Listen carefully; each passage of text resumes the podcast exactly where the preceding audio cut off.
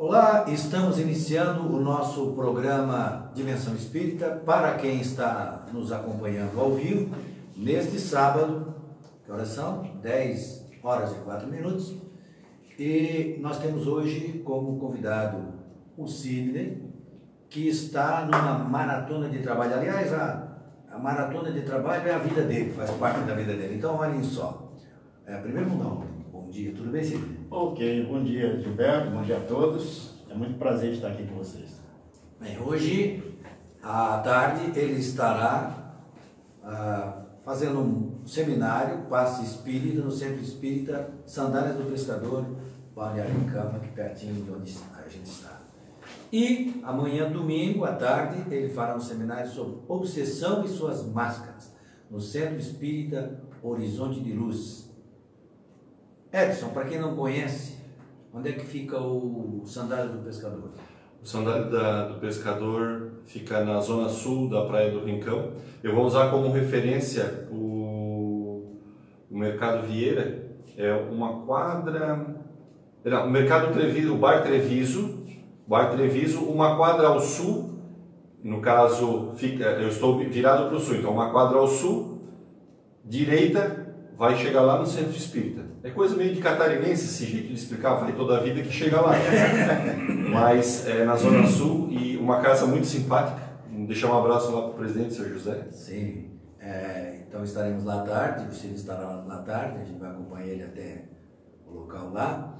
E eu perguntei para o Edson porque tu, como eu, tu já te perdeste também quando for para lá, né? Eu me perco para sair de lá. Eu consigo chegar, daí na hora de sair eu erro a rua. Um. Nem com o GPS não sai? Não.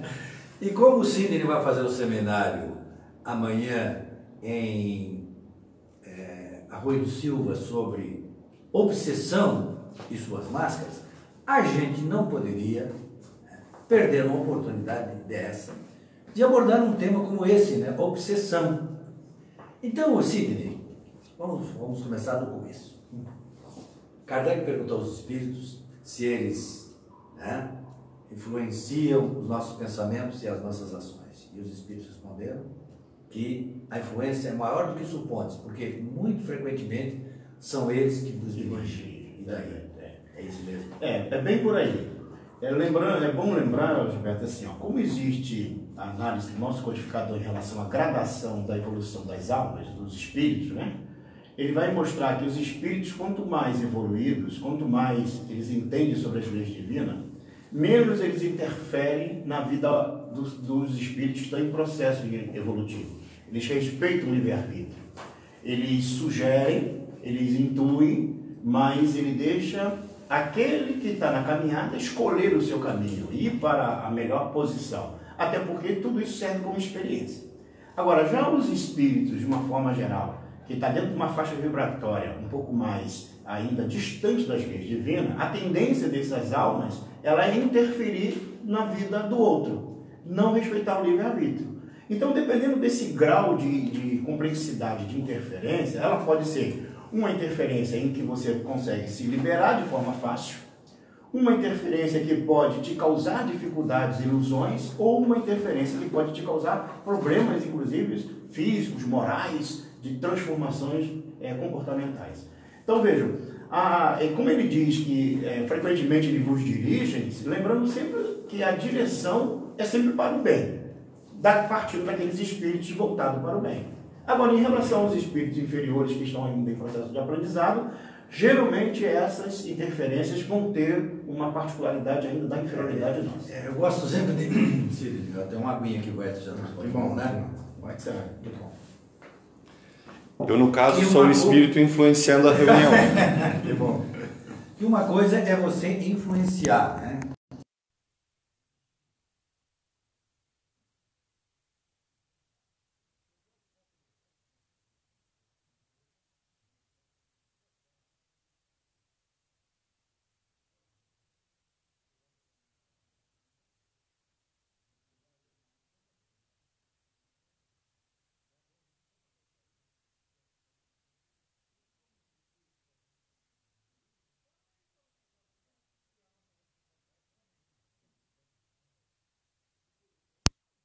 é, é, é, é, assim, vale a pena a gente talvez dar uma aprofundada. Tipo assim, ó, ah, eu estou tendo uma influência de uma, uma influência negativa. Aí, mas o importante é assim, a gente analisa que alguém, algum espírito está nos influenciando. Bom, mas vamos parar um pouco. Por que, que ele está me influenciando? Porque eu tenho um componente moral que, me, que entra nessa faixa vibratória. Por exemplo, se eu tenho uma conversa vulgar, pensamentos vulgares, atitudes vulgares, atrai espíritos da mesma natureza. É uma questão de atração. Então, quando eu, nós né, começarmos a perceber que essa sintonia é uma escolha que eu faço, e essa escolha está determinando justamente pelos meus valores morais, aí eu mudo meu padrão mental. E com certeza aqueles que desejam influenciar, não estando na minha faixa vibratória, não acontece. Agora, em relação aos espíritos superiores é diferente. Mesmo que a gente esteja cometendo atos errados, mesmo que a gente esteja moralmente desajustado, eles sempre estão nos intuindo para o bem. Ou seja, não existe influência dos bons espíritos negativa. negativa. negativa. Sempre é sempre positivo mas ele respeita o nosso livre-arbítrio. Certo. E nesse aspecto, se antes de nós entrarmos em detalhes né, da, da obsessão, existe também, nós estávamos conversando aqui antes, porque o pessoal, qualquer dia nós vamos deixar umas câmeras tudo ligadas no centro espírita, né, 24 horas, porque daí é aqueles assuntos que a gente conversa antes, uhum. para vocês tomar conhecimento, porque é sempre muito bom. É, você estava comentando comigo sobre o comportamento de grupo nesse dia, a obsessão também coletiva. Isso é um fenômeno que a gente é. identifica quando a gente tem aquele comportamento, e nós estamos sujeitos a isso também. Sim, sim. E nós estamos num determinado grupo e aquele grupo está sendo conduzido na torcida, por exemplo, de futebol. Ah, vamos fazer isso. E a gente se comporta é. da mesma forma, né? Exatamente. Porque, assim, ó, a população invisível que nos cerca, ela geralmente é quatro ou cinco vezes mais a população encarnada. Ou seja, se a gente nós pudesse ver, né? Se pudesse ver. Nós estamos em três aqui e ia taxar. Exatamente, exatamente. Porque assim, tem os espíritos que se interessam por alguns assuntos, tem outros que não se interessam, tem outros que não querem que aquele, aquele assunto, ou aquele desenvolvimento, aquele pensamento se desenvolva. Então, assim, ó, vamos dar um exemplo. Se nós somos aqui cerca de 8 bilhões de seres no planeta Terra, se a população invisível que nos cerca é 4 ou 5 vezes mais, dá para imaginar aí um número de almas ligadas à crosta terrestre. Partindo desse princípio, se for dividido, é mais ou menos 4 ou 5 para cada um. Então veja, essa possibilidade dos espíritos influenciar, e é preciso entender assim, nós temos é, várias características da ligação dos espíritos conosco. Por exemplo, nós temos chamado os espíritos simpáticos. Quando a gente fala em espírito simpático, é aquele que simpatiza conosco de acordo com as nossas características. As coisas boas e as coisas ruins. Exatamente.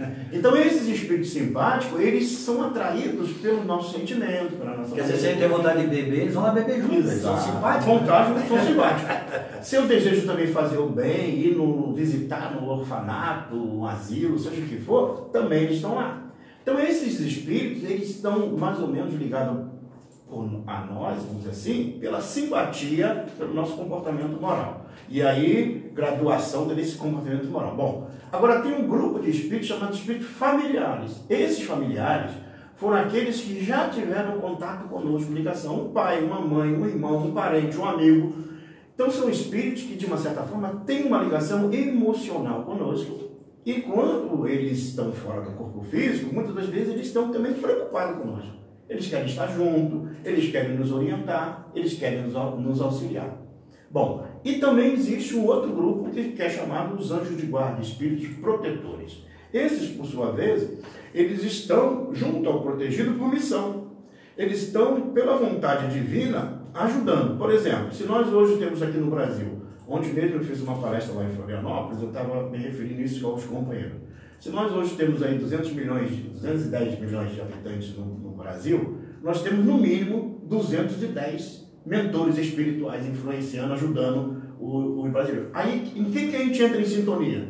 Em vez de a gente entrar em sintonia com esses 210 milhões de bons espíritos, da classe de bons espíritos que está nos intuindo, a gente entra na, na faixa vibratória. Porque cada um de nós tem um, um mentor, tem um anjo da guarda, tem um anjo guardião. Isso. Então, se nós somos 210, está certo, então nós temos.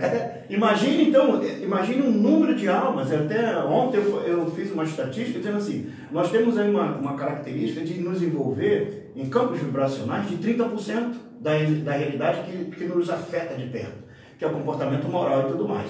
Só que os outros 70% é a classe dos bons espíritos e dos puros espíritos, que é um número muito maior. Então, por isso que o processo de evolução do planeta, ele está envolvido por uma massa, uma play de espíritos de alta envergadura espiritual. então nós podemos reclamar que tem uma quantidade grande de espíritos inferiores aí que estão atrabalhando na nossa vida. Exato. Porque tem uma quantidade enorme. Maior ainda. Maior maior ainda. E tanto é que até o próprio Santo Agostinho, na questão 445 ali, quando ele fala sobre o anjo de guarda no livro dos Os espíritos, espíritos, é Isso. E ele vai falar justamente o seguinte: eles podem estar anos luz de distância, porque eles continuam nos influenciando. irradiam Irradiam. Né? Então, essa é, essa é a visão espírita otimista.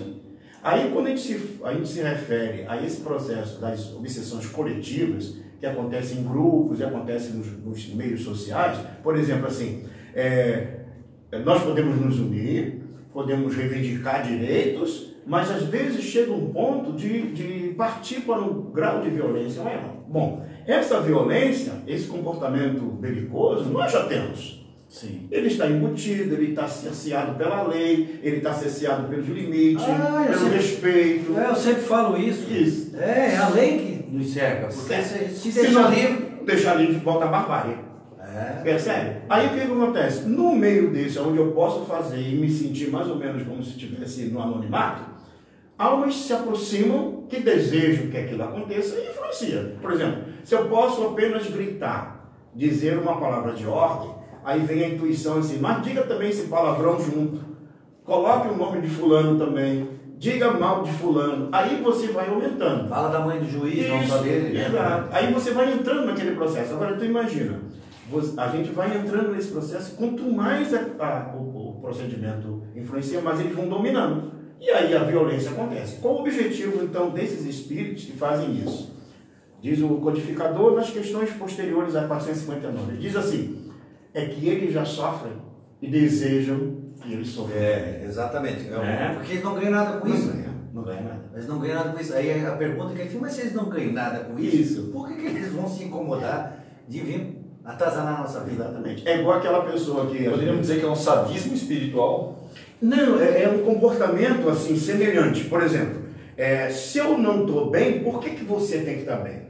Entendeu? Inveja É espiritual? uma inveja, uma inveja. Como se o indivíduo, o espírito, começasse a perceber o seguinte: é, eu estou passando essa necessidade, ah, por que, que ele está ali feliz, alegre, rindo? Eu quero que ele também não fique assim. E isso está na questão 465, exatamente isso. Isso. Né? É mais isso, diminuir o sofrimento deles? Não. Não. Mas eles o fazem por inveja. Inveja É. dos seres felizes. É. E isso a gente vê muito representado no espírito encarnado, né?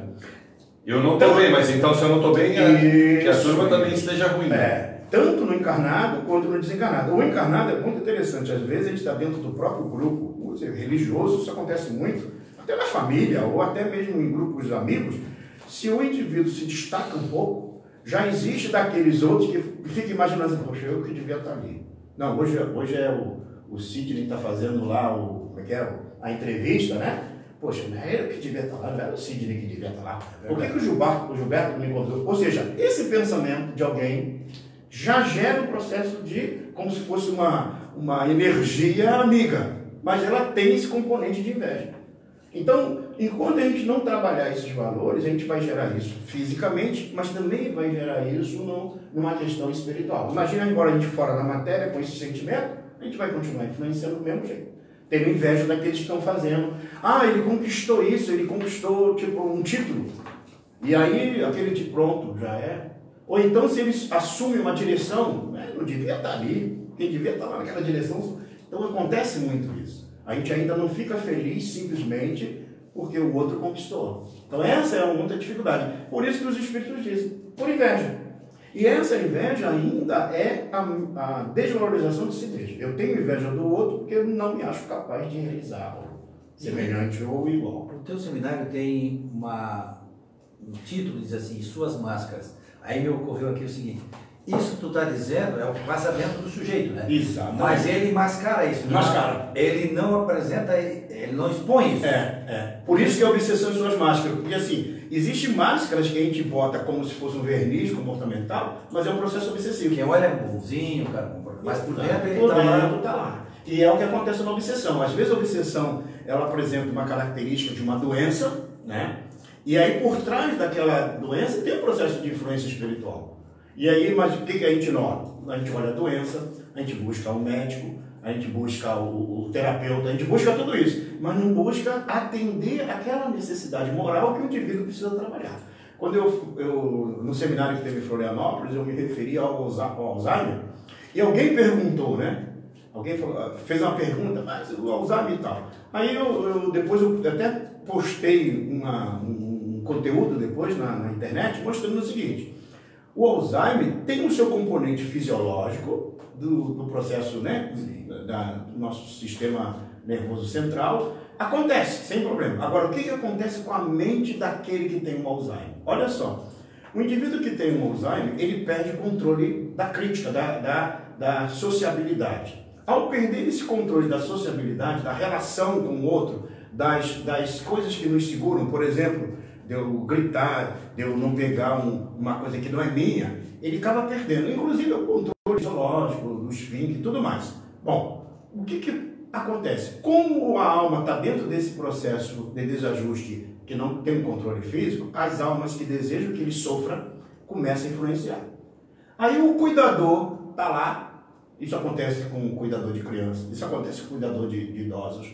O cuidador começa a ter, não ter paciência e muitos começam a agredir. A psicosfera a psicosfera do ambiente Exato. influencia inclusive o cuidador. Do cuidador. Aí o cuidador que não tem uma técnica ou não é um profissional que consiga segurar, muitas vezes, de vez em quando a gente vê na televisão é, a, a babá espancando uma criança, é, espancando o idoso. O idoso, principalmente, quando ele, ele toma, ele tem aquelas atitudes de utilizar, de sujar o próprio corpo com, né, com as dificuldades fisiológicas, é uma, uma sensação difícil para o cuidador. Por isso que o cuidador familiar, ele tem que ser substituído. Por quê? Porque ele vai chegar num ponto que ele também começa a adoecer. Sim. A própria clínica Myers, que é dos Estados Unidos, eles têm um trabalho específico a respeito sobre Alzheimer, e nós tivemos a oportunidade de, de ler, até porque quando a gente comenta sobre isso, as pessoas perguntam. Agora, veja só, a, a nossa querida Marlene Nobre, nesse livro Obsessão e Suas Máscaras, ela trata de um assunto, vai falar de um assunto de um, um chefe de polícia, um policial, que quando ele era delegado, ele, o que, que ele fazia? Ele prendia os indivíduos, além de prender, ele depois fazia atrocidades, né? É, agressividade com os indivíduos. O indivíduo já estava preso, mas ele fazia isso. Enquanto ele foi, é, viveu aquela vida, para ele estava tudo bem. Quando ele se aposentou, depois de um certo tempo de aposentadoria, já com um certo grau de, de né, avanço fisiológico, ele começou a ter agora as percepções mentais daquela, como se fossem ideoplastias voltando à mente dele das cenas que ele fez. Juntamente com alguns que ele levou a óbito, que levou à morte, esses espíritos influenciando. Ou seja, ele começou a entrar num quadro obsessivo, se fosse olhar somente, ele assim, não, tem um espírito obsessor, mas não vê o passado comportamental. Acontece também com o escritor. Ele escreve uma obra, essa obra leva milhões a suicídio, leva milhões a desequilíbrio e tudo mais. Quando ele vai para o plano espiritual, ele fica revivendo aquelas personagens, sintonizadas sintonizado aquelas personagens que ele mesmo criou, que é um processo de auto-obsessão. Então veja, são máscaras da obsessão que a gente. Poxa, mas por quê? Então, a, minha atitude, o meu comportamento, a minha maneira está me gerando para mim um processo de desequilíbrio de saúde psíquica no futuro. Por isso que quanto mais eu voltar para o bem, comentar coisa no bem. Vou dar um exemplo hoje das redes sociais. Hoje nas redes sociais nós pegamos, se tem algo que eu não gosto, eu comento, eu xingo, eu falo. Agora há pouco tempo teve uma postagem que eu achei interessante em relação à, à Federação Espírita Brasileira, em relação a Divaldo, e vários companheiros espíritas começaram a, comentar negativamente. Aí eu fiquei olhando aquelas, aquele comentário e falei, olha só, é, há uma tendência natural da gente reforçar o negativo. É. E alguns falavam assim, mas olha o trabalho que o Divaldo faz, que não sei o quê. Mas o, a tendência era sempre mostrar o seguinte, olha por que ele falou aquilo e que não sei o quê. Veja, se você entra naquela sintonia, vamos supor, agora eu comentei do, do Divaldo, amanhã eu comento de um político A, amanhã eu comento do político B, e eu vou comentando. Eu não chego naquelas pessoas que precisam ouvir. Eu só estou comentando com, com o pessoal que está na minha rede. E aquele vai me gerando um ódio, uma raiva. Ah, porque aquela juíza devia tomar essa posição. Aí começo. Aí o outro. Então eu vou entrando numa sintonia de desequilíbrio emocional e vai aumentando, vai aumentando. Bom, tudo bem. Eu não consigo atingir aquelas pessoas, mas comentei na rede e fico o dia inteiro só publicando coisas. Cheio de razão. Cheio de razão. Eu acho. Bom, aí daqui a pouco eu saio do meu carro, passo ali na, na esquina, alguém me fecha, encosta só um pouquinho. Aquela mágoa, aquela raiva, aquele ódio que eu estava armazenando, estoura. Aí eu brigo, eu, se eu estou armado, já puxo uma arma. Aí começa a acontecer. Veja, tudo por quê? Porque eu fiquei alimentando mágoa, numa ressentimento. sintonia negativa Negativa, então eu fico com maior probabilidade de quê? De continuar a E tem a raiva moderna ainda. Posso acrescentar a raiva moderna? Porque daí ele já, ele já ele entra na, na, na rede social, escreve um desaforo lá, né? Isso. E aí ele fica olhando quantos likes o desaforo dele vai ter. Exato, Aí não tem nenhum like, ele fica com a raiva moderna, porque ele já fica com a raiva de ninguém prestar atenção na raiva dele. Exatamente, exatamente. E aí quando bate lá fora, estoura todas as Tudo, raivas tudo, junta tudo, junta tudo. E aí, assim, eu, graças a Deus, eu, eu consegui num dado momento, eu falei assim, eu escolhi uma coisa, eu falei assim, eu não publico nada negativo. Sim. Por quê? Embora, E eu aprendi contigo isso, embora, é, embora eu tenha vontade, às vezes tem Não, vontade. sim, mas a não, gente tem um ímpeto. vontade a gente tem. Isso. Aí, eu, aí tem que pensar duas vezes. Pega uma aguinha, toma um pouquinho d'água.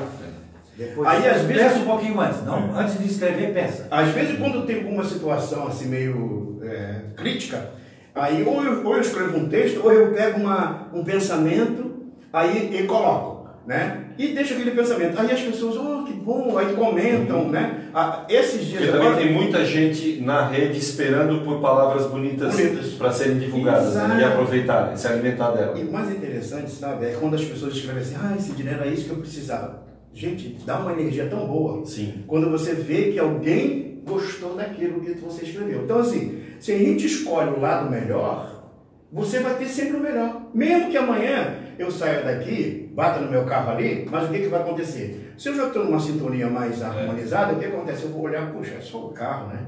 Eu não vou brigar com o cara, para quê? Ou então, já acerto, vamos supor que eu que bati, eu já digo, cara, eu não tenho dinheiro para pagar tudo, mas vou pagar aos poucos. Ou Isso seja, é bom. tu já vai tendo uma É. certa harmonia para viver. Isso é bom o Cine fez a referência de a gente lembrar, não vai mudar a nossa vida. A gente vai ter as mesmas dificuldades, vai passar mesmas É a maneira de, A maneira de como reagir diante do, dos Exatamente. Essa é a outra face que Jesus falava. É. É você lidar com a violência de outra maneira. Então a- acontece uma situação, aí vamos dar um outro exemplo mais forte ainda. Vamos supor que eu faça tudo isso na rede, tal, tal, tal, tal, tal. Daqui a pouco tenho uma dificuldade dentro de casa, com o meu familiar, com a esposa, com o esposo, com o filho, eu também não tenho controle. Aí eu já bato boca, já brigo, já discuto, já para violência. Aí vem um feminicídio, aí o pessoal fala, não, mas ele teve influenciado pelo espírito. Não. Ele se colocou na influência, por isso que ele tem responsabilidade, pelo comportamento moral. Então, o, o comportamento moral é o modo, o modo operante que mostra por que, que nós entramos nessa sintonia. Por isso que não tem excusa, não tem desculpa. Não tem desculpa. Ah, não, eu, porque eu estava influenciado, eu fiz um mal. É, tá influenciado. Senão fica fácil. É, tá cheio de espírito me influenciando. Exato. Não, fui influenciado Eu acho, que, eu acho que na família é o, é o local onde nós todos, é, por mandarmos, né, Uhum. no sentido de termos autoridade, a gente se deixa muito mais se preva- prevalecer por essas tendências, quer dizer, a gente briga mais, a gente xinga mais, Ah. do que na rede social que alguém pode vir de encontro ao que eu falei, né? Então lá a gente meio que a nossa máscara, puf, cai, né? Cai, cai. E tem gente assim que, às vezes, é, ela fica esperando, né? Aí ela quer falar alguma coisa que está guardado lá, às vezes, de anos. Mas naquela situação, aí vem e bota tudo para fora. E quando traz essa carga emocional toda, ela está envolvida. A carga emocional do passado, algo que foi feito, mas também todo esse processo de sintonia que nós sintonizamos. Então, assim, quanto mais eu puder sintonizar no bem, com prece, com oração, com atitude voltada, boa leitura, eu vou ter um momento de raciocinar antes de agir. Tá. Em vez de reagir, de, de reagir, eu vou agir. Aquela palavra que eles usam estarei fortalecido. Fortalecido. Vou me fortalecer. Como, como, a doutrina, como o nosso programa ele é espírita, mas não ele é feito para todo mundo, até porque está na, na Ah. rede social. Sim. Quando, quando tu diz numa boa leitura, num bom pensamento, a gente pode dizer ter espiritualidade na sua vida. Né? Se for católico, Faça espiritualidade na sua vida. Se for Excelente, evangélico, é. faça espiritualidade É, na tua vida.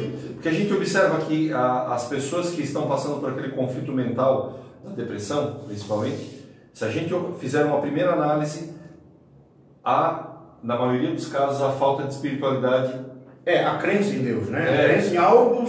seja ela do jeito que cada um eh, trabalha essa espiritualidade, né? mas falta nela esse elemento. Só que assim, ó, existe, no caso de depressão, por exemplo, existem os fatores fisiológicos, né? Sim, claro. E, né, componentes, mas só que assim, por que, que esses fatores fisiológicos ele se tornou tão forte para o ser humano? Por exemplo, eu posso ter todas essas tendências, mas se eu sou um espírito que volta, eu costumo dizer que tem dois tipos de obsessão, pelo menos quando eu falo isso no meio espírita, né? Tem obsessão que a gente fica trancado dentro de casa e não quer sair, obsessão, melhor, depressão, desculpa, que tu fica trancado dentro de casa e não quer sair, e tem aquela depressão, tu vai no centro espírita, pega toda a coleção do André Luiz, se tranca em casa e fica lendo. Escolher uma boa leitura, você pode fazer. Eu posso não querer ter contato com as pessoas, mas eu posso escolher uma boa leitura. E ao ter uma boa leitura, você vai recompondo o teu processo psíquico. Sim, porque o teu pensamento ele vai estar fixo naquela leitura, ele vai acompanhando aquilo que está sendo exposto, você vai Então, trabalhando exato. as suas ideias. Então, por mais que a pessoa diga assim, ah, mas eu não gosto, pega, leia uma página, não seja, uma páginazinha. Ou Ou então- então, bota uma palestra. ah, mas eu gosto de ver TV, tempo bom.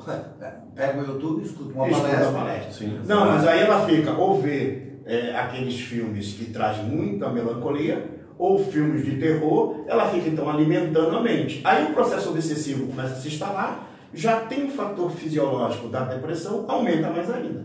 Lógico, precisa uma intervenção médica, Claro. que precisa, medicamentosa, correto, mas também espiritual. Ou seja, o que é espiritual? É algo bom. Ah, mas eu sou católico. Poxa, tem ma- ma- material excelente. Tem, hoje, inclusive, tem mais cinco ou seis canais né, na TV aberta de eh, programas na área católica. Ah, eu sou protestante, mesma coisa. Ah, eu sou espírita, tem os canais aí no YouTube. Ah, eu não sou nada. Mas tem um canal que, por exemplo, eu, eu costumo dizer assim, a, na época que a gente. Hoje eu não sei se pega ainda, né? Mas a TV Cultura tem programas.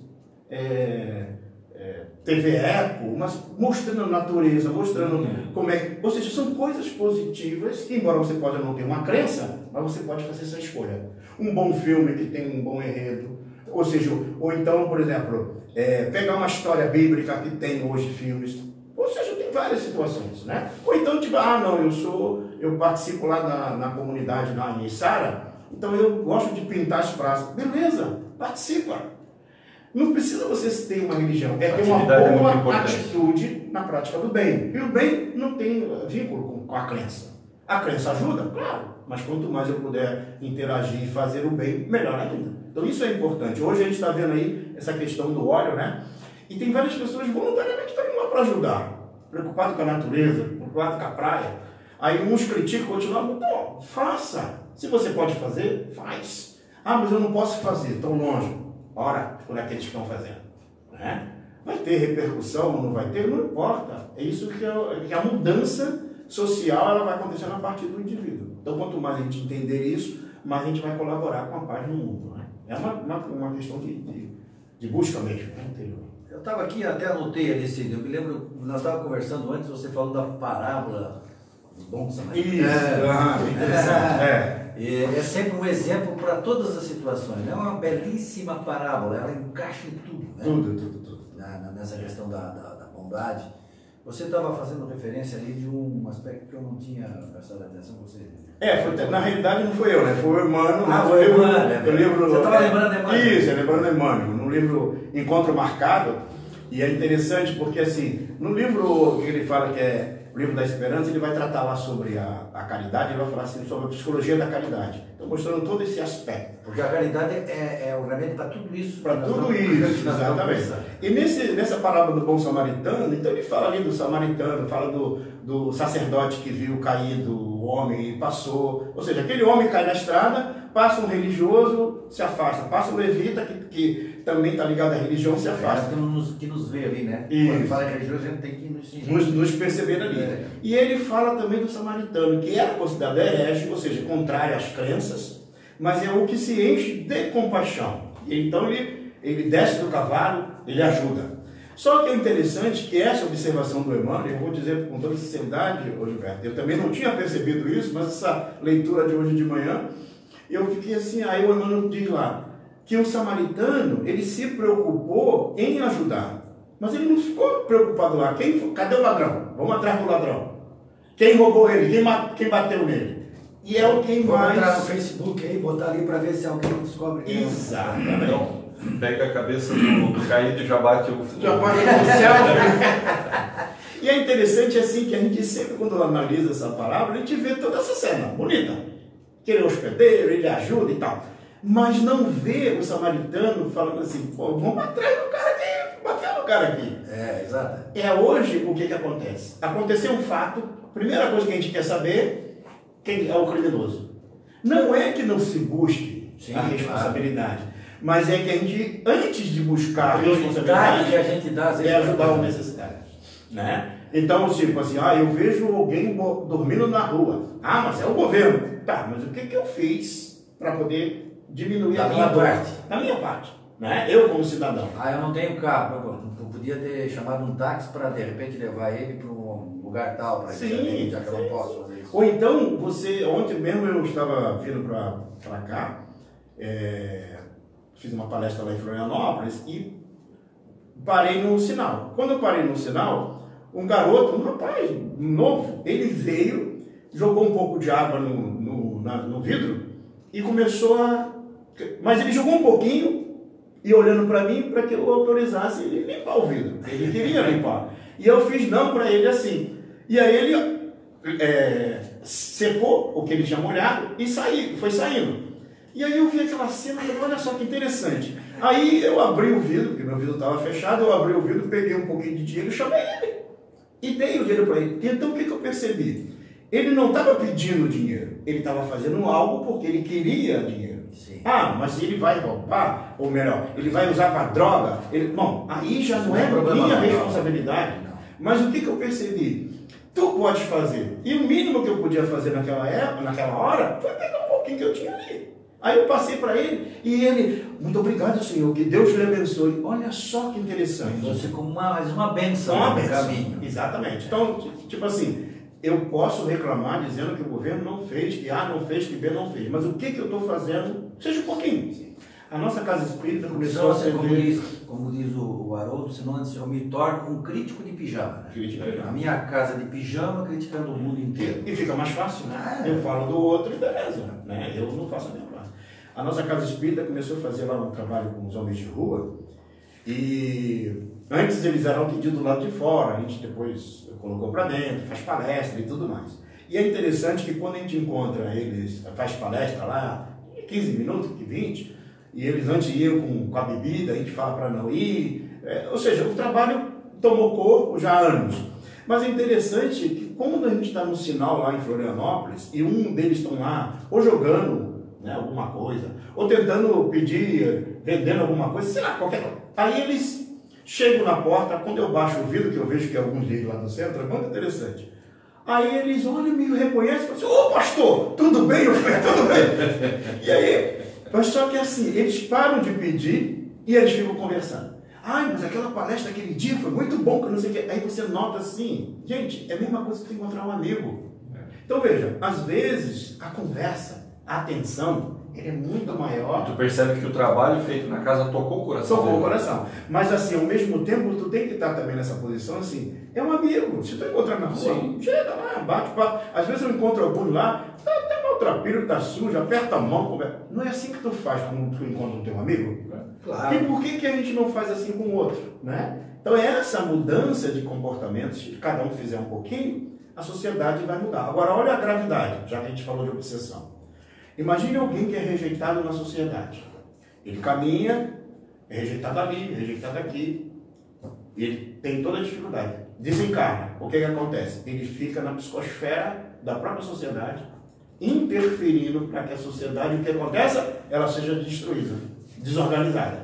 Agora, quando você ajuda, ele volta, vai para o plano espiritual e vai para assim, poxa, eu recebi ajuda. Ele começa a mudar o pensamento. Olha só que interessante. Tá vendo? É uma conexão. Dessa turma de irmãos que, enquanto encarnados, estão nas ruas, sejam com drogas ou sejam só Isso. caminhantes, não são poucos aqueles que depois de, do desencarne vêm a, a reunião mediúnica serem acolhidos, Uhum. que falam que andavam para cima e para baixo do mesmo jeito e, e fazendo as coisas. E aí alguns se percebem do mundo espiritual e aí influenciam. Eles dizem. Influencia. Ó, o- o- a própria França, na época, antes do Espiritismo ser, ser né, vir para aqui, para o Brasil, ser trasladado da França para o Brasil, né? A França, devido à queda da Bastilha, né, todo aquele processo da Revolução Francesa, a psicosfera da França era uma psicosfera de, de ódio. Porque todos aqueles que foram guilhotinados, foram mortos, né, naquele processo todo, eles permaneceram na psicosfera da França. E o processo ali na França ficaria muito difícil de mudar. Quando Ismael, conversando com São Luís, que é o mentor espiritual da França, Ismael, o mentor espiritual do Brasil, pela orientação do Cristo, disse para São, é, para São Luís que o Espiritismo seria transladado para o Brasil, São Luís pediu para que não fosse. Porque o Espiritismo tinha esse mecanismo de liberar essas almas. Mas o Ismael diz assim: olha, o Senhor mandou dizer que tem que ir, não tem jeito, né? Imagina essa parte. conversa, É. sentados à Eu, mesa. eu fico imaginando, porque assim, ó, é interessante. De um lado Ismael, de um lado São Luís. Isso. E o, e o, e- e o mais interessante é, é o, o- o Ismael conversando com Cristo, Cristo falou assim, ó, tem uma terra, que calma, tranquilo, vou levar uma turminha para lá, para ir treinando a fraternidade. É, eu, eu gosto de contar aquela piada, porque aqui não tem terremoto. Não, não tem nada. Mas a turma que eu vou levar para lá. Isso, precisa treinar. E aí ele diz que vem. Aí São Luís fala assim para ele. É, inclusive tem isso, tem um pouco dessa, é, dessa, desse translado no livro Árdua Ascensão, do Vitor Hugo, Vitor Hugo, que foi um. É. Né? No, no livro Árdua Ascensão, na segunda parte, ele vai falar dessa mudança da, do, da doutrina espírita, do Consolador Prometido, para o Brasil. Árdua. Árdua Ascensão, do Vitor Hugo. É a psicografia do Divaldo Franco. São as obras do Vitor Hugo, muito interessante. Isso aqui. Mais interessante que aí o São Luís diz assim pro, pro, pro Ismael, falou assim, tá, eu concordo então, já que o Senhor falou que tem que ir, só que é o seguinte, eu preciso então que você me ajude.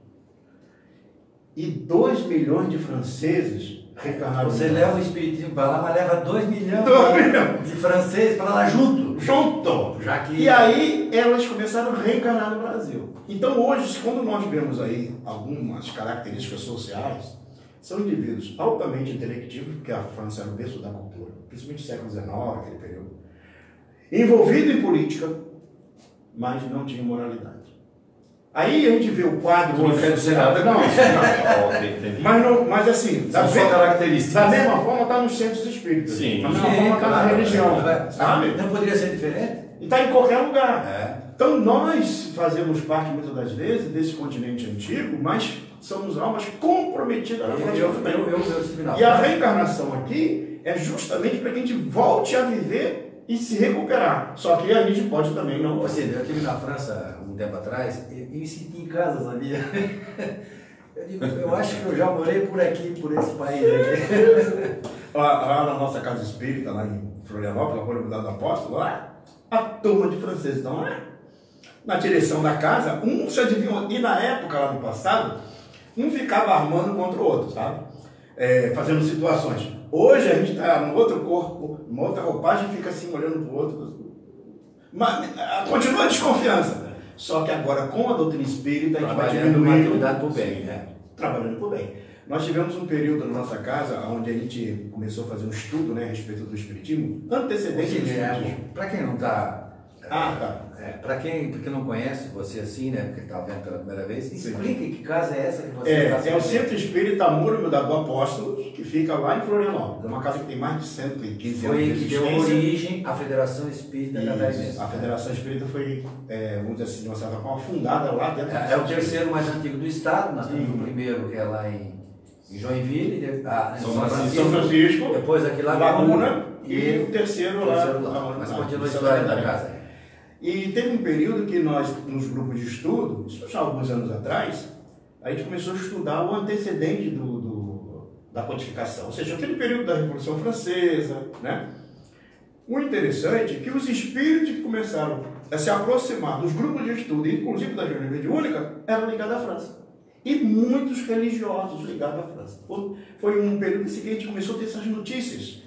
Porque o conteúdo estudado na casa atraía essas almas Certo. E de uma certa forma precisavam rever conceitos, atitudes. Agora imagine quando você trata sobre um tema sobre o aborto. Vem almas ligadas a isso. Ah, trata de um tema ligado, por exemplo, a, a, a comportamento moral, né?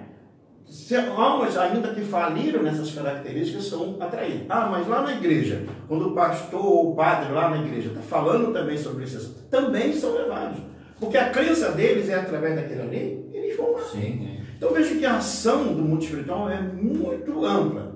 Só que, como nós somos, devemos, né, no futuro ser to, todos os povos solidários uns com os outros, nós vamos apoiando um ao outro. Vai demorar a mudança? Vai.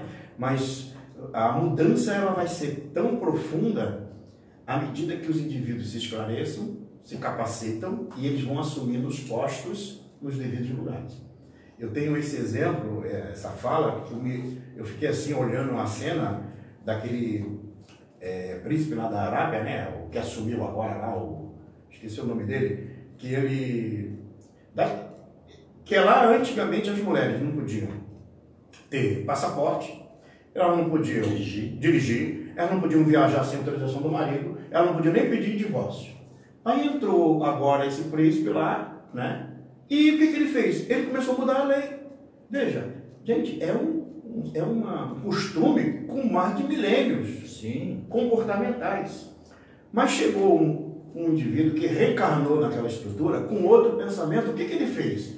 Ele agora deu passaporte, as mulheres agora podem pedir divórcio, elas podem agora viajar sem autorização do marido, mudou. Então, o que, que acontece? Hoje, muitas das vezes, na nossa casa espírita, a gente está ali orientando uma criança, um jovem, e ele está aprendendo valores morais e tudo mais. Ele vai, esses valores morais que ele está aprendendo, esses conceitos, essas atitudes, essas teorias, ele vai usar no futuro. Pode, Todos nós. Pode até ser na outra encarnação. Na outra, daqui a 10, não importa. Amanhã ele vai estar numa posição tal que ele vai poder influenciar aquele grupo. Seja um político ou seja dentro de, um, de uma estrutura social qualquer. Então, como é que a, a, vai haver a modificação do planeta? O pessoal fica muito falando transformação da Terra, né? sofrimento e tudo mais, mas é assim que vai mudar. Vai ter almas que muito comprometidas, elas entram lá com aquele poder tal, como existe aqueles que com poder leva a derrocada, e existe aqueles com poder que vai levar a evolução, a transformação. E essa transformação ela está prevista. Agora, como é que isso vai acontecer? Isso é um processo lento, gradual, não vai ser de uma hora para outra, mas vai ter a transformação. E começa onde? Naquela atitudezinha quando eu comento algo positivo ali na rede, naquela atitude que eu faço uma prece, que eu me alimento de coisa boa. Tá, como é que funciona assim, nessa questão da psicosfera, que o Divaldo fala tanto, que a gente deve colaborar para a psicosfera do nosso país, para que essa psicosfera melhore? Como é que isso funciona assim, para as pessoas que não conhecem o pedido? Entendam como é que é, é a mecânica? Porque assim, ó, é, cada coisa que eu imagino, que eu penso, ela, ele cria uma psicosfera pessoal. Por exemplo, se eu penso algo negativo, eu vou criando em volta de mim imagens, e a própria ciência hoje já prova, já é possível até fotografar o pensamento, onde você consegue perceber ao lado da pessoa, como uma ideoplastia, aquela imagem que ela criou. Então eu imaginei algo negativo, aquela imagem está ali. Algo positivo, aquela imagem está ali. Então existe a psicosfera individual de cada criatura. A soma dos nossos pensamentos gera uma psicosfera coletiva. Por exemplo, se eu estou numa casa espírita, de, de, do grupo de vier aqui todo dia, ou toda semana, todos os dias da semana, faz a prece, tem boa leitura, a psicosfera nesse ambiente tem essa característica. Se eu vou lá na igreja, tem a, a, aquela característica. Ou seja, cada lugar tem a sua característica vibracional devido aos encarnados que ali frequentam. Da mesma forma que somando esses vários grupos, esses vários indivíduos, tem a psicosfera do planeta. Então, assim, se a nossa massa mental é negativa, nós vamos gerando um processo de uma vibração, uma psicosfera negativa. E essa psicosfera negativa, que o André Luiz ele vai falar ali sobre o umbral, os umbrais, ele vai falar, o umbral da crosta é que está ligado aqui na estruturação. Agora tem um umbral superior. O umbral superior é ligado justamente nessa camada psíquica das vibrações dos habitantes do planeta. Então veja, o que, que o Divaldo, quando ele fala a respeito da psicosfera do planeta? Se tiver maior número de indivíduos pensando no bem, agindo no bem, essa psicosfera vai mudando. E o André Luiz vai falar assim: quando ele veio da, da colônia espírita nosso lar, penetrando nos umbrais da terra, ele percebia como se fosse uma nuvem pardacenta é, negativa nas, nas cidades, nas ruas. Essas nuvens, o que, que elas geram? Geram bacilos, esses bacilos geram doenças e levam, ao desequilíbrio. Por isso que quando acontece uma tempestade, raios, né, que queimam as, as, esses bacilos na atmosfera, né, o vento, isso ajuda a fazer essa limpeza. Só que nós reproduzimos de novo. Então, quando a gente faz uma prece, nós estamos colaborando para esse. Da mesma forma, quando a gente diz assim, ah, não usa essa substância, você não vai, vai atrapalhar a camada de ozônio. A gente está muito preocupado com a camada de ozônio, mas não, está com a camada da psicosfera. Da psicosfera. Que muda como? Com pensamentos positivos. Então, nós individualmente somos responsáveis, cada um de nós, por essa psicosfera. Não só no, no aspecto positivo, claro que nós podemos ah, melhorá-la, como no aspecto negativo. Aí é que eu ia puxar o assunto, uma vez que tu fizesse Quer dizer que o nosso comportamento diante, por exemplo, de uma criança que, na, que é colocada uma notícia lá no, na TV, no jornal, é, que a primeira reação que a gente tem é mata essa pessoa, mata Isso. esse bandido, é, tem que ter pena de morte. Todas essas nossas atitudes, elas colaboram para que essa psicosfera fique mais densa. Uhum, mais densa, exatamente. E quando a gente a, a tem uma atitude, nem que seja individual, de perdão, ou de não fazer nada agressivo, já estamos colaborando para que essa psicosfera seja mais... mais Modifique. Eu, eu vi agora há pouco tempo, né, nem cheguei a gravar o canal, de uma, uma produção que fizeram na internet em relação a... para dar o um exemplo, que os filhos seguem o exemplo do pai. E eles mostraram várias cenas, né? É, de, de atitude negativa do, do, do, do mais velho, né? Do pai, da mãe, e, a, e uma criança do lado, repetindo igualzinho. Inclusive tem uma cena lá do pai querendo agredir a mãe o filho também ali. Ou seja, a ideia era chocar, mostrando o seguinte, sobre a educação que nós, os adultos, passamos para os nossos pequeninos. Mas a reportagem, a, a filmagem, o, o vídeo, ele tem ali talvez uns dois minutos mais ou menos, mas só mostrou a violência. Em várias situações, na rua, quando bate no carro, aí a criança do lado fazendo a mesma coisa que o pai fazia, toda hora. Aí eu fiquei olhando e falei assim, poxa, é interessante. Aí depois vem a mensagem, né? O teu filho segue o teu exemplo. Eu falei, poxa, por que não fizeram o contrário? Só cenas positivas, lá, porque isso fica no clichê. o filho lá também isso, isso. Porque isso fica no clichê da criança. Porque aí a gente reforça o negativo para querer combater o negativo. É o contrário, a gente tem que reforçar o positivo para que diluir o negativo. Não é, dar força ao negativo. Excelente observação, sim. Eu achei legal, mas ao mesmo tempo falei, meu Deus, isso aqui, uma criança assistindo, ela vai ficar com aquela imagem ali, ó. O pai fez, eu vou fazer também. Até porque. Mas não vai ficar com a frase. Não, ele vai porque se ele não chega até o final da mensagem, ele pega a sua página. Não, não, né? ele vai usar aquilo ali como arma não, não. vai dizer, não, pai, eu fiz porque, tá vendo? Ó, como mostrou lá, tudo que tu faz, eu faço igual. Faço igual. Então é, vai ser uma forma de defesa dele. Ah, tá, Olha, é tudo que tá fazendo, então eu tô só seguindo. E aí, ô Gilberto, compra. Ah, diga. O Haroldo conta a história de que ele sai irritado um dia no trânsito de BH, uhum. levar o filho para a escola, ah. e aí dá uma fechada, ele tem o ímpeto de dar um berro pelo, pelo vidro do carro, daí o filho bate assim e lembra ele. E se fosse um, se é um palestrante ter um, um, uma pessoa que ouve as tuas palestras e que conhece. Quer dizer, o filho já está ali na, na, salvaguarda dele, sim, sim. segurando ele para que ele não faça. Não faça, não faça. Agora assim, ó, olha, olha só como é que é, é, algo um pouquinho até mais profundo, voltando de novo ali na obsessão. Tá? Claro, esse é o nosso tema. Aí a, a criança, o pequenino, que reencarnou lá na minha família, na tua, né? nossas famílias. Obsessão é a influência de um espírito sobre, sobre outro. Exatamente. Aí essa, essa criança é um espírito que tem experiência de outras vidas, com valores morais. Ao reencarnar, amortecido pela matéria, é retido no seu psiquismo aquelas características morais dele. Bom, se aí numa cena dessa, que eu boto na televisão, que eu xingo, que eu brigo, que eu não sei o que, ele está ouvindo, começa a ressurgir no psiquismo dele os valores negativos do passado. Então, veja, muitas das vezes nós estamos fazendo ressurgir, voltar à mente à característica emocional dos nossos pequeninos, que está amortecido pela matéria, para um processo educativo, a gente está fazendo o contrário. E aí quando tu fala em filme, também o fato de a gente estar vendo filme com aquelas características vai nos fazer recordar. Recordar aquelas cenas e a agressividade ela Aquelas começa. cenas de violência, De violência. dos tempos romanos. Exatamente. A É. espada matava quem estava lá fazendo isso. E a gente volta para sempre- nossa, é. volta para nossa mente. Tu pode notar que quando a gente assiste um filme que tem lá o, o, o- o- tem um mocinho, né? Novela, seja o que for, e tem aquela pessoa má. A gente fica doido que a pessoa má morra, alguém mate ela no final. Fica imaginando quem é que vai matar. A gente, quando vê o super-herói, sempre imagina o super-herói matando o vilão. Claro. Por quê? Porque na nossa mente a ideia ainda é da morte como solução. E é o que a gente reproduz hoje na sociedade. É o que reproduz hoje nas leis. Os indivíduos acham que matando resolve o problema. Quando na realidade o que, que acontece? Matou, o espírito volta para o plano espiritual. Deixa eu contar uma experiência interessante. Nós fizemos um trabalho lá com a ONG, lá em Florianópolis, lá no Morro do Horácio, pessoal que conhece lá em Florianópolis, sabe o que eu estou falando. A, a ONG Gente Amiga.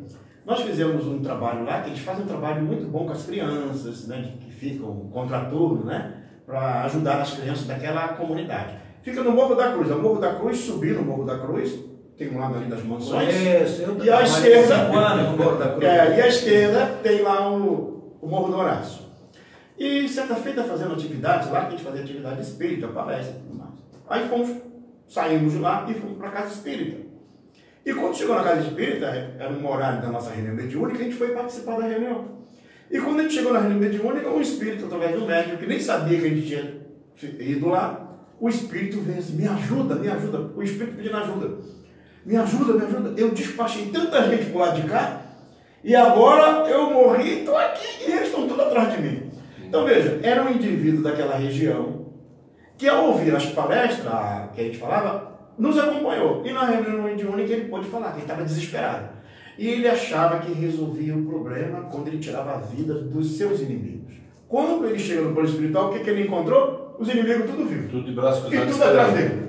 E aí ele pediu uma ajuda. Então veja, não resolve você simplesmente tirando a vida do outro. Não foi esse recado que Jesus trouxe? O problema é que a gente não entendeu até agora, Cílio. Hum.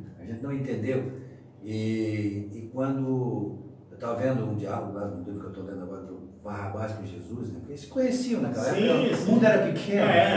o mundo era pequeno. Todo mundo se E aí ele disse, mas como que não, tu não te mexe? Os, os romanos estão aí nos, nos, nos eh, subjugando, Não. e tu, se tu é o Messias, por que, que tu não, não, não, não levanta o povo? Ele disse, não, o meu caminho é por aí. Como que não é? Então tu não é o Messias. Dizer, Então é, é uma mensagem que a gente, eu, eu lendo a mensagem, digo, puxa, o pessoal daquela época não entendeu, mas nós hoje também não, Não. não. entendemos essa mensagem. E o mais grave Porque, ô Sidney, quando a gente vê aquela. Eu dei o exemplo, pessoal, porque eu também penso, quando a gente vê essas agressões, a gente. A primeira A reação. pensa- reação nossa de É, pensamento se é, posicionar. dizer, é, ô, mas esse bandido, esse cara que fez isso. É uma, né? Sim, sim. Agora, só, olha só, e, e o mais grave ainda é o seguinte, o pessoal hoje pega referência do Cristo para se adequar a algumas ideologias. E aí pega e coloca assim, não, mas Jesus sempre lutou pelos direitos. Aí, nessa fala do Barrabás que você trouxe agora, mostra bem nítido. E quando o Barrabás queria um poder temporal, Jesus queria trabalhar o coração do homem. Porque não é, É diferente. Mata a pessoa, não resolve o problema. Exato. Foi o que aconteceu com Judas. Judas, o que, Judas acreditou? Eu vou entregá-lo, depois com recurso material, eu libero ele, e ele vai ser ovacionado por todos. Mas quando ele, ele percebeu Não deu que, certo o que plano. Exato. Aí quando ele viu que deu errado, ele falou, meu Deus. Aí ele foi entender qual era a missão do Cristo. Aí ele diz, Jesus fala, ele veio para construir o reino dos céus no coração dos homens. Então veja, é diferente. Aí quando você pega a vida de Jesus e, e tenta adequar as nossas ideologias que têm uma origem materialista, não fecha. Tu quer ver? como explicar. Tu quer ver uma coisa? A Nete Guimarães, ela relatou que a mãe dela estava fazendo um seminário em Porto Alegre. E aí, de repente, uma pergunta lá. Você é favorista? você é a favor da pena de morte? Ela assim, eu nem ia fazer essa pergunta para vocês, mas, mas já que está aqui no questionário, eu vou fazer. Sabe que ela fez a, a- o questionário e veio quase 50% de espíritas Aham. dizendo que era a favor da pena de morte. Sim. Então ela se assustou e perguntou, mas por que, que vocês são? Ela assim, a gente resolve o nosso problema aqui e depois os espíritos se viram lá.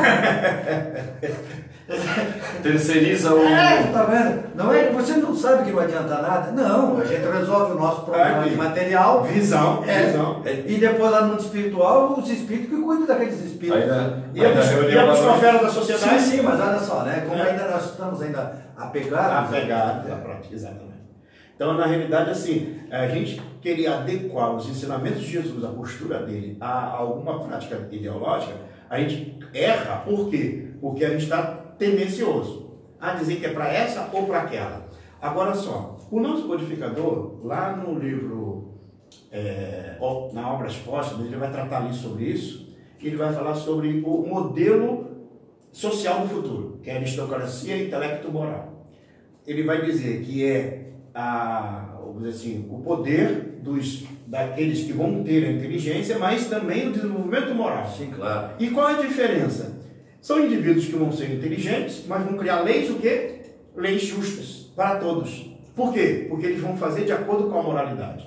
Então ele fala que esse modelo é o modelo do futuro. Então, se hoje eu pego um modelo que, ah, mas eu queria reivindicar porque todo mundo tem que ter algo igual. Ah, porque isso quer que cada um faz uma coisa, aí tu nota assim, os homens estão moralizados para conviver com isso? Ainda não. Então, por isso, Tanto é que eu vi uma crítica quando, a- quando acho que foi o Walter Melbo abordou isso no rádio, eu vi uma crítica da pessoa dizendo, não, mas, mas que elite é essa aí que vai comandar? isso. É, aí eu disse, puxa vida, para dar um exemplo bem claro, se hoje, quem é a pessoa mais indicada para comandar a Terra hoje? Uhum. Que se estivesse aqui, quem seria? Sim. Seria Jesus. Jesus. Então, que é o mais evoluído moralmente. Ah, né? Então aí, aí, a gente entende. Ah, tá, tá certo, agora entendi. Sim, sim. É isso aí. Não. Aquele que tem maior qualidade moral deveria ser aquele que dirigiria. É, e alguém quiser um exemplo, que a gente pensa, ah, mas a aristocracia intelecto moral vai criar essa diferença. Ah, Mostra o Gandhi, por exemplo. Olha a formação que o Gandhi tinha e olha a postura de não violência que ele tinha. E não Ele- queria cargos. Porque não ele podia ser o Exatamente, presidente lá da. exatamente. Daí, não, não quero. Exato. Então veja, a gente vai notar que tem indivíduos que têm essas características já convivendo conosco, mas ele não está preocupado com, com aquela posição, com, aquela, com aquele título ou com algo ali, mas ele age de acordo. Então, isso, e ele é capaz de influenciar. Tu vê, o Gandhi ele liberta a Índia, né, daquela influência da Inglaterra, e ele faz isso por uma atitude simplesmente de não violência. A atitude dele foi uma atitude de, de, de ao longo prazo, de uma construção de mudança Tem comportamental. duas, dois Interessante que padece pela violência, né? Todo, Mo- todo, Morre Exatamente. todo ano eu leio dois livros. Paulo Estevam, de novo, né? Uhum. E a vida de Gaia. Quando eu estive lá na França, lá eu trouxe lá uma obra lá sobre a vida dele, assim, em francês, e eu leio todo ano. E tem um momento lá que o policial diz para ele, ele diz, ô Gandhi, eu não sei o que fazer contigo, porque ele prende, prende ele um monte de vezes, né? Porque se tu reagisse, se tu os atacasse, aí tudo bem, mas tu não faz nada. Aí a gente fica sem ação. Porque tu reage, tu bate, tu provoca e ele não, não reagia, e aquilo é ruim, né? Para quem é da violência, que não encontra a violência contrária, ele perde toda, todo o estímulo, toda a razão dele. E, aí você vê, hoje a massa humana, quando quer reivindicar, a primeira coisa que eles imaginam é. Eu vou, então, eu vou depedrar, vou cavar, vou tacar fogo, porque tem que ver o que a gente está fazendo. Quando na realidade, se tomasse uma atitude passiva, mas de presença, Sim, Né? não é para não fazer nada, nem para ficar. isso, mas Tanto não é que essa não violência. julgante, havia desobediência civil. Sim. Ou seja, em determinado momento lá na, na, na Índia, eles paravam tudo. Os hindus paravam tudo, paravam o trem, paravam o ônibus, parava tudo. Daí, pronto, parava o país inteiro e sem fazia violência. sem violência, sem agressividade. Mas Ah, uma, era uma ação. uma ação. Uma ação não violenta, mas era uma ação. Agora, voltando àquele que nós falamos lá no início, como a tendência nossa comportamental é belicosa, o que a gente acredita que vai mudar uma situação é através da É, violência. é, é os judeus lá atacar os romanos, se revoltar. Se. E Jesus diz, não, calma, não é por aí o caminho. Eu vou mostrar para vocês o caminho. E a gente até hoje tem dificuldade de entender, realmente. Então, assim, a proposta do Cristo é outra. Então, ele veio para construir no coração do homem. Ele não está preocupado em poder. Tanto é que, quando, naquele diálogo, né, entre ele, Pilatos, dizendo que era rei, ele falou: Tu que dizes que eu sou rei? Ou seja, ele está dizendo o seguinte: a tua visão material limitada está me colocando uma, uma, uma, uma, vamos dizer assim, um poder que você mesmo não entende. Se você entendesse o poder que eu tenho, o que eu sou, como se ele dissesse, olha, eu que construí tudo isso aqui. Esse, esse planeta aqui, eu sou o governador espiritual. E ele, e ele não precisou se posicionar dessa forma. E ele diz uma frase que a gente... E ele aceita é, toda... Que a gente não reflete bem. Ele diz assim, eu venci o mundo. Eu não venci no mundo. No mundo. Se ele tivesse vencido no mundo, ele seria um, um, um César. Ah, no mundo, não é isso? Eu venci o mundo. No mundo. É. Ele, ultrapassou, ele passou para o patamar superior. É. Agora tu imagina um, um médico, psiquiatra. Ele chega no hospital psiquiátrico, aí tem lá um, alguém, um distúrbio, e diz assim: é, Doutor, eu tô lá assinando lá aquele contrato porque agora aquelas cinco casas vai ser minha. Aí o doutor, tá bom, meu filho, tá legal. Aí o outro, ô oh, doutor, eu tô aqui fazendo isso porque eu vou construir aquele prédio de não sei quanto dá, né? tá bom. E ele vai vendo que todo mundo é louco ali, todo mundo está desequilibrado e está iludido, uma série de ilusão. O que, que o médico faz? Ele não se irrita. Por que, que, ele não se irrita? Porque ele vê assim, tinha aquele é doente, aquele outro ali, aquele outro ali. lembrar dele, não sou eu. Uhum. Exato, porque ele é um médico. É o que acontece com Jesus. Ao observar a humanidade de César, do poder disso, poder daquilo, ele olha assim, meu Deus, tudo é temporal. Tanto é que você, o que, que acontece? Jesus até hoje é falado. Né? Aí a gente nota que aqueles que de uma certa forma tinham um poder temporal, passou, porque ele sabia que isso passava. É, é, é a visão diferente. Agora vamos transportar para nós. Se eu tenho essa visão diante da sociedade, por exemplo, ah, porque o governo federal, vou falar um pouquinho só para o pessoal entender. O governo federal não fez isso, beleza. Aqui na, na cidade nós temos Conselho da Criança e do Adolescente, Conselho do Idoso, Conselho de Educação, e a gente não participa. Ou seja, como é que eu quero reivindicar direitos de um poder maior quanto aquilo que está muito próximo de mim, eu não faço parte, porque eu não quero me envolver, mas eu quero criticar. Então, assim, quando eu vou para o Conselho de Educação, eu estou vendo o que, que as nossas crianças estão aprendendo nas escolas. Quando eu vou para o Conselho do Idoso, eu estou protegendo essa faixa etária que tem uma série de necessidades está sendo discriminada. A mesma coisa da criança e do adolescente, né? Então vejam, eu tenho às vezes, ou até mesmo reunião de condomínio, eu não quero participar da reunião de condomínio, quem estiver lá participa. Aí depois eu reclamo, porque é. a taxa de condomínio aumentou, que não sei o quê. Então Aí, há um costume. Quem não participa, eu digo assim, quem não participa, critica. Essa é a minha frase. Exato. Quem não participa, critica. Critica, critica. Agora, quando a gente aprende a participar, seja o que for, a gente sabe o valor da participação. Aí você, aí você não critica porque você sabe a complexidade que é o processo. Se num processo simples já é difícil, né? É, imagine agora num processo maior. Né? Então, por isso que é muito fácil eu falar do outro sem poder mudar. Agora, transferindo isso para a nossa atitude como espíritos imortais que somos, né? ou até mesmo religioso, a nossa contribuição na religiosidade é muito grande. Por quê? Porque como a gente lida com esses conteúdos teóricos, é transferir esse conteúdo teórico para a prática. Essa é a maior dificuldade nossa. A gente sabe, sabe, sabe, intelectualmente falando, mas na hora da ação a gente não age de acordo. Na hora de se posicionar, na hora de tomar uma visão, ou até mesmo na hora de você editar. Tem uma campanha que é feita aqui em Santa Catarina que eu achei muito interessante, que é aquela campanha da que fala a respeito do cartão vermelho, cartão verde. Ah, da criança. Da criança e tal, tal, tal. É, aí ele diz assim, quando você fura a fila, corrupto também. Isso. Aí ele vai mostrando assim, várias situações em pequenas escalas menores que a gente acha que é normal. Sim. Né? Mas a gente está agindo do mesmo jeito. E depois a gente critica o outro lado. E se a gente estivesse no lugar lá, e daí aquilo que é pequeno que a gente faz, a gente faria, faria lá. Faria grande lá. Faria do mesmo jeito. Por quê? Porque a, a, como é que é? a ocasião faz o ladrão. Né? É, na verdade, como diz um amigo meu, ele já, já é. Já é. Ele só tem a oportunidade de se manifestar. E, e, e, se aproveita. Né? Esses dias agora eu, eu postei a respeito da. Uma coisa sobre a política, né? Foi muito interessante. Que eu postei lá. É, a gente tem o voto, né? E a gente usa o voto nosso. Mas ao mesmo tempo a gente fica, é, não fica feliz quando nossos direitos não são, é, são violentados, né? né? O pessoal vai contra os nossos direitos. Mas como é que eu vou botar meu direito lá de novo? É pelo voto. Ou seja, não tem outro caminho. E se eu voto em alguém que não me respeitou e violou meus direitos, eu tenho que continuar votando para botar alguém que agora respeita meus direitos. Então é um ciclo que eu não consigo quebrar. Sim. Por mais que eu, eu queira, não, agora vamos mudar. Muda, mas daqui a pouco tu vai ter que votar de novo, tu vai ter que ter outro dirigente lá agora. Se você não souber escolher, as leis vão continuar sendo absurdas, as direções vão continuar sendo para um pequeno grupo. Por quê? Porque eu voto que eu estou fazendo errado. Então a consciência desse processo, pelo sistema democrático que nós estamos, ela é cíclica. E ela vai retornar várias vezes quando for necessário, até que a gente aprenda a escolher com segurança e a agir com, com respeito ao próximo. Ô Sidney, nosso tempo já deu, olha como passa rápido. Passa né? rápido. Até passamos alguns minutos.